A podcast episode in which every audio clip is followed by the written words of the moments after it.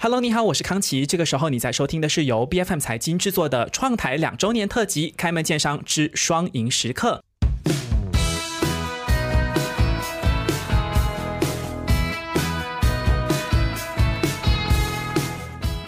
在这档两周年的特辑当中呢，我们会把在创台初期对话过的企业和嘉宾呢，再次的邀请到节目当中来。那么今天来到节目当中的第一期节目的这个嘉宾，是现在的当红流量炸子鸡的内容平台 Headline Media。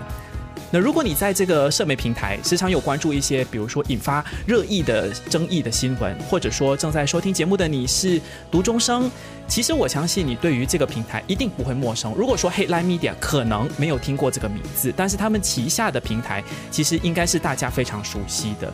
那我们先来看一组数据，根据媒体与商业情报公司荣文集团 （Melwater Group 的这个数据显示呢，其实马来西亚在二零二三年有两千六百多万的网民活跃在社媒平台上面。那如果一个平台想象一下，他能够分得这块大饼的不用多五分之一就好了。那他们究竟会有怎么样的一个发展？我相信当中的红利是非常惊人的。那我们马上就要来欢迎 Headline Media 的联合创办人 Rida 陈宇昂来到节目当中，跟我们聊聊两年前跟两年后的昨天跟今天，其实他们有什么样的不同？欢迎 Rida。Hello，大家好，我是 Rida。是，其实像我开场讲。Headline Media 可能很多人一头雾水，嗯，可是你旗下的有一些平台是大家很熟悉的，那你能不能够先来跟我们介绍一下？好，其实头条媒体 Headline Media 的旗下是有呃四个媒体平台，那我们是以粤嘎亚为最主要的平台嘛，嗯，那是我们的英文平台，那我们基本上还有中文平台，那中文平台呢，它最主要呢就是打造全马最大的读中生交流社区，那我们目前经营的呃平台是在 Instagram 上面，但是我们同时呢也正在开发我们自己的平台，然后打造我们自己的私域流量。那除了呃文字录入以外呢，我们还有我们的马来文平台，它叫做 Easy Local Food。那它主要在做的就是关于吃方面的。那我们的最关注的吃的方面呢，就是在一些比较平价的美食，就是学生们都能够吃到的美食。然后最主打还是 honest 为主，就是非常非常的呃原创性的内容，然后也非常非常的犀利的一些对食物的。评价这样子，嗯哼，我没有想到你们 Headline Media 有华语名字叫头条媒体，对，我们的官方的中文名字叫做头条媒体，这么的野心勃勃，因为要闯出头条是很多媒体人的梦想哈，对对，而且挑战也很大，对，所以你说 w e k a y a 是英文的平台，大家肯定知道，就是除了有这个社交媒体，也有网站，对，以文字为主，对，呃，文字为主，但是我们目前也有慢慢的走向呃。影音方面这个部分，嗯嗯，然后文字录入是你刚才提到的读中生，对，读中生的内容平台。那我们最主要还是做关于读中生的内容跟讨论为主。那就是文字录旗下也有别的平台来去配合这个定位，这样子。嗯嗯，其实我看到，如果是说文字录入的话，就会以那个街访或者是呃视频比较多了，是吗？对对。嗯，因为读中生就是比较他他给的那个群体，他是比较年龄比较小的，所以年龄比较小的人，他们可能会比较向往或者比较 prefer，就是看到一些能够动来动去。对对对。OK，你刚才提到 Easy Local Food，就是因为是马来文，所以是 L O K L A。K A L K A L 对，OK，这个平台我倒是第一次听见，是你们最新创办的平台吗？还是三个平台其实都同期？其实最早创办的时候是呃粤凯啊，然后后来我们有第一轮的融资之后呢，我们就应应投资者的要求说要多一个中文嘛，那我们就成立了中文。那到接下来的时候，我们发现到基本上马来西亚嘛，那有百分之七十的这个市场还是需要去。挖掘的嘛，所以我们成立了这个一楼客服。那一楼客服它最主要的网经营的那个平台是在 TikTok 上面，所以我们在 TikTok 上面的那个最终人数也已经快破十万了。嗯，它最主要就是做一些很平价的美食推荐这样子。嗯哼，其实，在流量的部分，我们开场提到的这个所谓的红利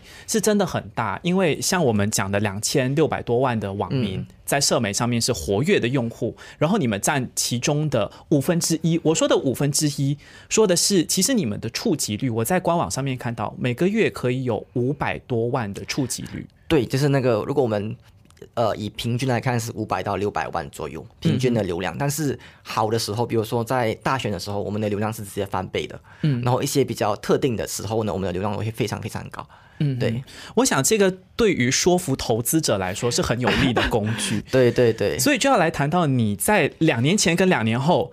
你的这个转变，我想最显著的是你们近期有一个所谓的并购案，是吗？是的，我们就是近期呢和艾米迪就达成了一个并购的协议，这样子。嗯嗯，那个时候我记得我之前跟你聊，你说本来是要有百分之百的股权并购，现在后来谈妥的是百分之八十。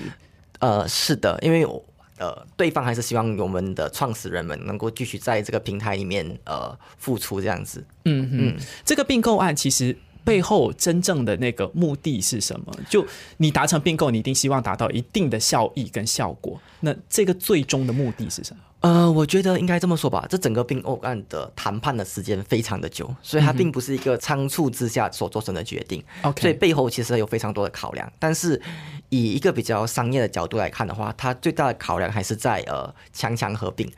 因为艾米迪亚这间公司呢，他们在媒体行业的，他们那那个创办人呢，在这个媒体行业已经有非常非常久的时间，已经将近二十年了。嗯，所以他们在对媒体的销售方面呢是非常强的。然后对我而言呢，我是一个刚刚从中国留学回来的毕业生，所以我在呃销售方面，然后我在人脉方面是。比较缺乏的，嗯，所但是我们在内容的创作上是非常有经验的嘛，所以我们就在这样子的情况下双双合并，我觉得可以达到一加一大于二的效果，就是他们会负责专攻于我们的销售的，就是媒体业的销售部分，那我们就专专攻于内容嘛，嗯，所以我觉得这样子的分工合作是我们到最后觉得是一个双赢的局面。明白，你刚才提到呃谈判的时间很久，我没有记错的话，其实你有跟我提到过说，其实你们在创办初期，iMedia 就有接触过你们了，是吗？对，其实这整个的谈判时间是非常之非常非常的久，嗯哼，就是具体我不能透露，但是它的前前后也到了一两年之久。OK，可是我好奇的是，为什么？你看你们创办初期大概是二零二。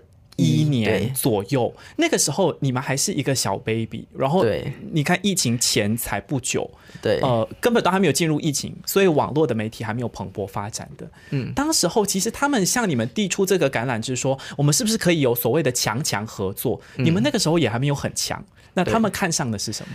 我觉得他们看上的是因为马来西亚的英文媒体本来就不多，嗯，因为呃，以那个市场来区分的话。中文媒体其实非常多，马来文媒体也非常多，但是英文它是比个相对而言，对于马来文或中文来说是比较少的，就是它的那个 target 的 audience 是比较少的，所以这个部分是呃，我自己认为还是一个 untapped market。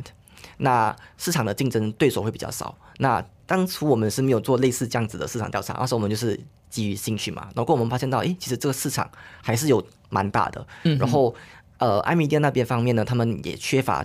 刚好就缺乏英文媒体这一块，所以我觉得这是一个呃蛮刚刚好的一个组合，这样子，嗯，是因缘巧合之下，对对对。哈，可是像刚才你提到说，两年前你们是基于兴趣，对。然后我记得在两年前我们对你们的访谈那个内容当中，你就说哦，我是希望能够做深度的内容，然后也不放弃这个速度。对那么也希望说，当然你要创业，这个成长是很重要。我们先谈成长的部分。两年后的今天，你觉得你的成长是怎么样的一个趋势？它有符合你当初的期待吗？你说我个人的成长吗？还是公司的成长？其实都有，包括创业家本身，你自己本人，还有这个平台本身。呃，以我个人来看的话，我觉得创业的时候，一开始的时候，我们是来以兴趣为主嘛。嗯。我在慢慢开始做创业的时候，就会发现到，它好像就是在。你就在一个高楼里面，然后你拿到了融投资者的钱，一开始我们做了两个人的投资嘛，呃，融资嘛，嗯哼，它就会变成是一个不断的跳楼的过程，就是你 你一直觉得你的脚是很空虚，但是你要拼命的往上踩，往上踩，来让你的公司保持在一个呃运营的状态。所以它对我而言，这整个创业是来最大的一个收获就是处变不惊，就是很多事情到了过后，你觉得哎，好像也没那么难，就是会。整个心态上的转变会比较更更为平淡、更为平静的去面对所有的困难跟挑战。那从公司方面的话，我觉得我们公司的成长速度是非常的快的。嗯哼，因为目前来讲，我们所有的平台加起来的追踪者已经快破四十万了。那我们每个月的以流量来看，从触及来看，从整体的点阅来看呢，我们的每一个月的流量都是在创高峰的。嗯，比如说像我们今年的流量已经达到了去年的流量的百分之一百，还不到半年的时间，所以我觉得公司从数字上来看也成长的非常之快。嗯，对。讲到数字，其实 iMedia 你有提到，它就是可能在广告的业务方面会比较擅长，对，然后是他们的强项。那么来玩这个数字游戏的话，百分之八十的这个股权的并购，难道不会让你担心说，在内容决策权上面，呃，几个毛头小子 因为兴趣创立的公司，然后你就这样子完成了超过？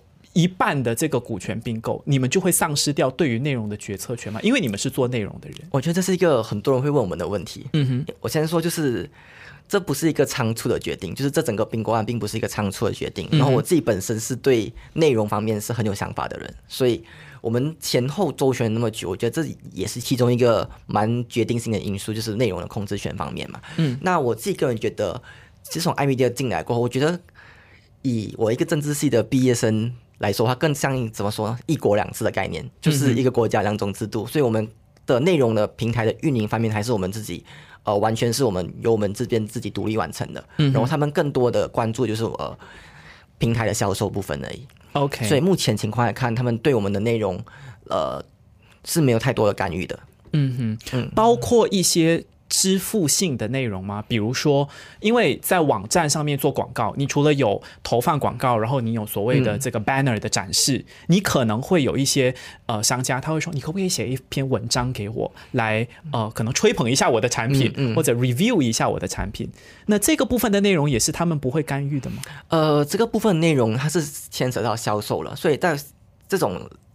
俗话说的业配的内容方面的话，这方面就是一定要跟对方做配合，但是我们也有决定权，说呃我们是否要去接这个内容。OK，对，就是我们的谈判就是很多细节就在这个内容方面。对，OK，其实在这个部分，我也想来跟你聊一聊很多的这个线上的平台，嗯，他们最主要为生的就是广告嘛。对，但是新媒体毕竟跟电台跟电视不一样，电台的广告就是声音，电视的。最多是多一个画面，嗯，所以它的这个销售的谈判是很直截了当的，嗯。但是新媒体的形式有很多，包括业配，嗯。那你们在内容的把控还有商业的这个考量上面，你的底线是什么？你的评量的原则是什么？怎么样才是你能够接的业配？嗯，那我觉得你问了一个非常好的问题，这也是我们当初在谈判中。很强调一点，就是我们不做任何犯法的事情，这是这是我们的最基础。然后有很多我觉得不符合我们公司定位或者不符合我们平台定位的内容，我们也是有说我们要绝对的控制权，说我们不接这样子类似的内容。像之前就有一些厂商，我们觉得诶，它看起来好像不太符合我们的定位，嗯，然后它可能会涉及到一些比较灰色领域的，我们就会完全不去掌。不会去接受这样子的内容。嗯嗯，明白。其实你谈到定位，我也想来跟你谈谈。两年前你们刚创办的时候，你的定位跟两年后的今天你的定位，其实各中有在潜移默化的做出了一些妥协、一些改变吗？呃，我觉得，因为我记得两年前我们说我们想做做优质的内容嘛。嗯。那过后我们跟我们的编辑组有非常多的讨论，说，哎，要怎么去定义优质？那我们就把这个非常主观的名词“优质”，把它稍微把它分解成为我们自己理解。第一就是原创，那第二就是独家。那优不优质这个东西比较主观的，就交给观众去决定。但是我们内容的定位跟方向就是两个最主要的 pillar，一个就是原创，一个就是独家。嗯嗯，可是原创和独家的这个层次是有区别的，因为我记得我跟你聊过，嗯，你说你做很多独家的新闻，确实现在在网络上面，像我开场提到很多争议性的新闻，嗯，我们都会自动的就会联想到，哦，可能威尔卡也有最新的消息，嗯，甚至其他的。相对传统的媒体，他都还没有来得及找到当事人问，你们就抢先一步了。这个就是你所谓的独家吗？这是呃，独家这块最主要就是针对我们的新闻内容。那原创的部分就是最主要是我们自己产出的原创性内容。对，那呃，我们会这么去理解，就是呢，作为一个新闻平台，如果是以月开为例的话呢，它是必须要有这类型的比较民生类，或者是比较。呃，能够获取流量，让大家认识到我们的平台的内容。嗯，那同时的同一个时间呢，我们觉得内容的原创性也是非常重要的。所以，我们有非常多原创的呃社论、原创的访问、原创的访谈或者一些原创的文章，这也是我们很重要的一部分。嗯哼，其实当你的元素越多元或者越繁杂的时候，你怎么去控制这个比重，就决定你在市场当中的定位。所以我会发现说，反而在民生新闻，我们第一个会想到的就是你。但是当我谈到社论或者是更深度的内容，你们有做，在官网上面也看到这个页面，但它不是第一个映入眼帘的页面。那这个部分你是怎么去把控这个比重，来做到确保说这个定位是符合你想象的那个定位的？嗯，我觉得这是一个非常好的问题，就是因为呃，我们也在内部有非常多的争论，说哎，那个比重、那个比例要怎么去排嘛？那我自己本身会觉得说，呃，民生类的新闻或者是一些呃独家类的新闻，这这点是蛮重的。那同时间，我们的原创内容呢，它的比重应该是会比。